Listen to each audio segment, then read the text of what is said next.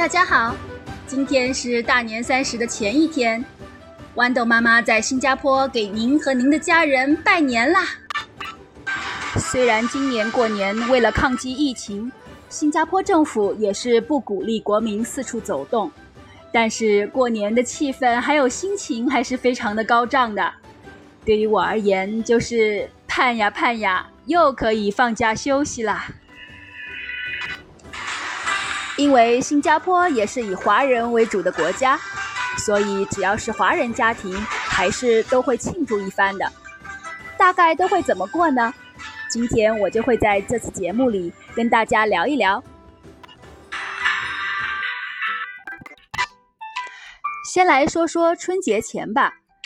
新加坡有一个地方叫做牛车水，英文呢就直接翻译成 China Town，中国城。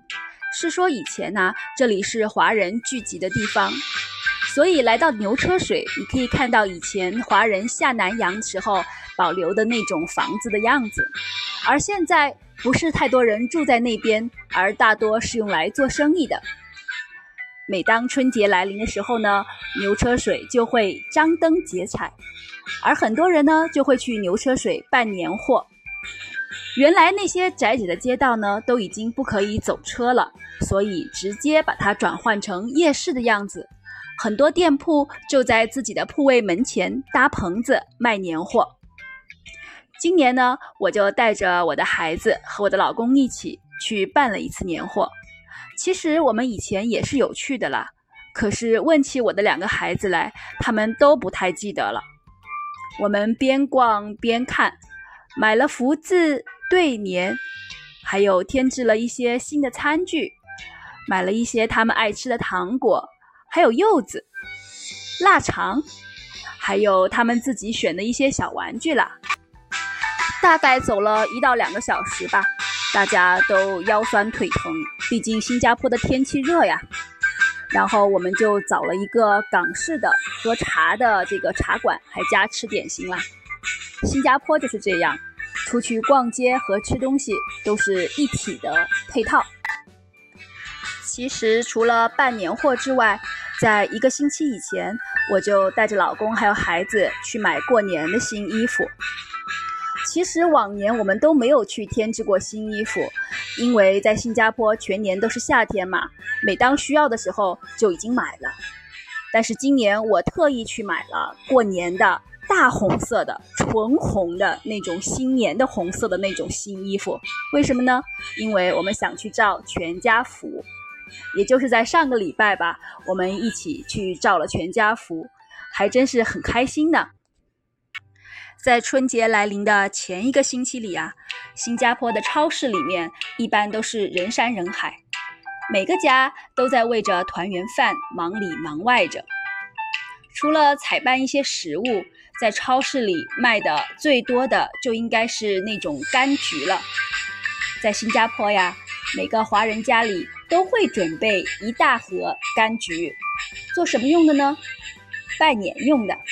因为在这里啊，我们不会去给亲朋好友送礼什么的，去谁家里就拎着两个橘子去，然后回去的时候呢，主人会再给你两个橘子带回去。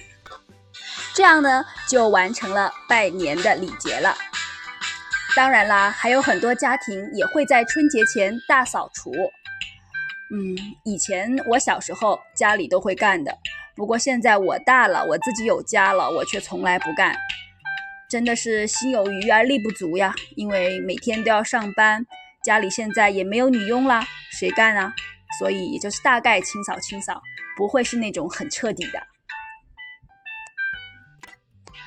一般在新加坡呢，像我们这种上班的，一一般都会一直干到大年三十的早上，也就是下午半天是放假的，给你回去可以准备一下晚上的晚饭。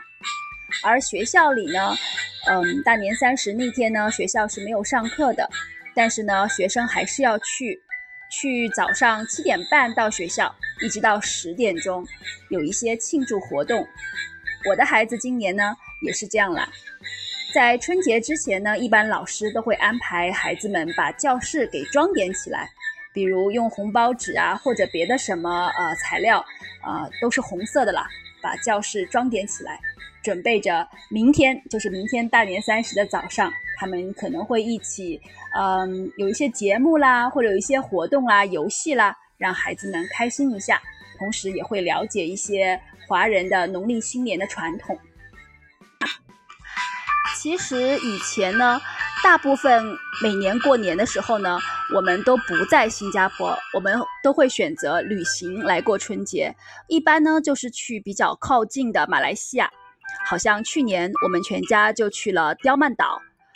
所以过年之前呢，那些要准备的团圆饭的材料，我什么都不用买，因为其实在学校里工作啊，一月份真的挺忙的。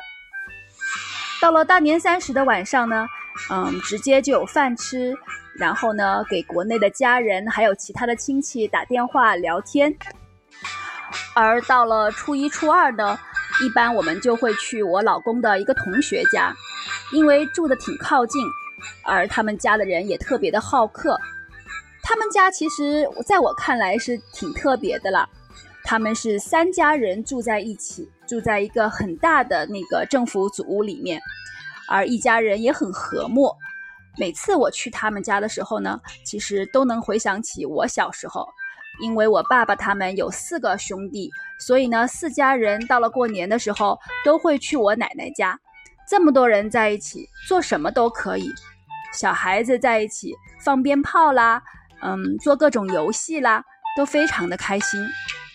而现在呢，而现在呢，我和我老公还有两个儿子。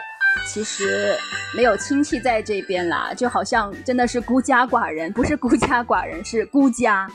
然后呢，总是找一些朋友到人家家里去投靠一下。不过今年，嗯，因为疫情的关系，我终于学会了自己做几个像样的菜，所以也准备请朋友到我家来吃顿饭了。而对于小孩子而言呢，最开心的就是收红包了。其实出门在外嘛，见到朋友还是呃年长的人，都会给他们红包的。红包里面其实钱也不多，你想啊，我们去拜年就拎两个橘子，那人家给红包也不可能给很多了，一般也就是两块钱啊、五块钱啊，多一点的关系好一点的，给个十块钱就是最多最多的那个数额了，不可能像国内那样拿到几百块钱的红包之类的。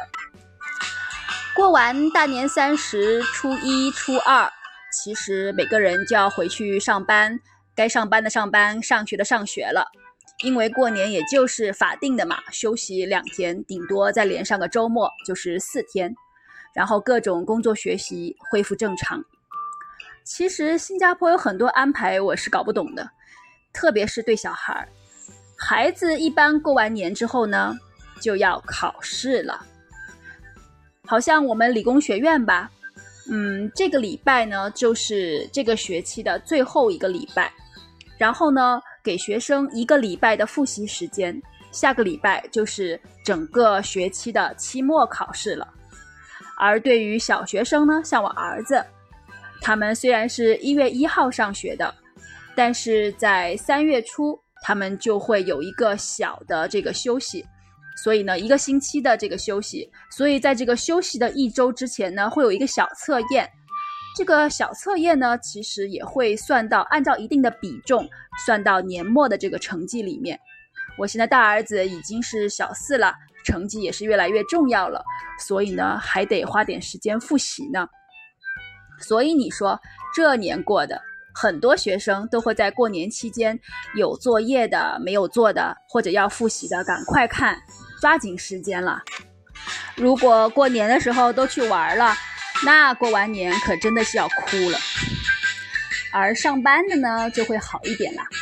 一般的，如果是华人老板的公司呢，都会准备给员工一个团年饭吧。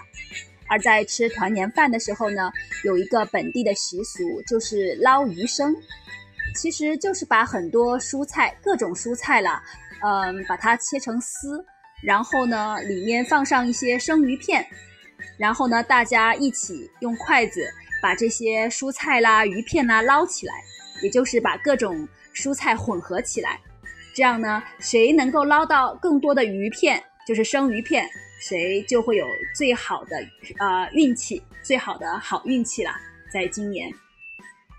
经常呢，我们能够在餐厅里面听到有一群人围着桌子大吼大叫的，然后呢，筷子把所有的菜都捞起来，然后撒向空中，非常非常的热闹。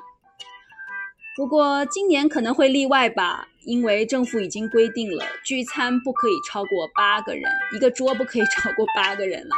所以呢，不知道今年去餐厅会不会像往年一样听到这些捞鱼声的起哄的声音。嗯，归根结底，说实话，我们家过年其实真的挺没意思的。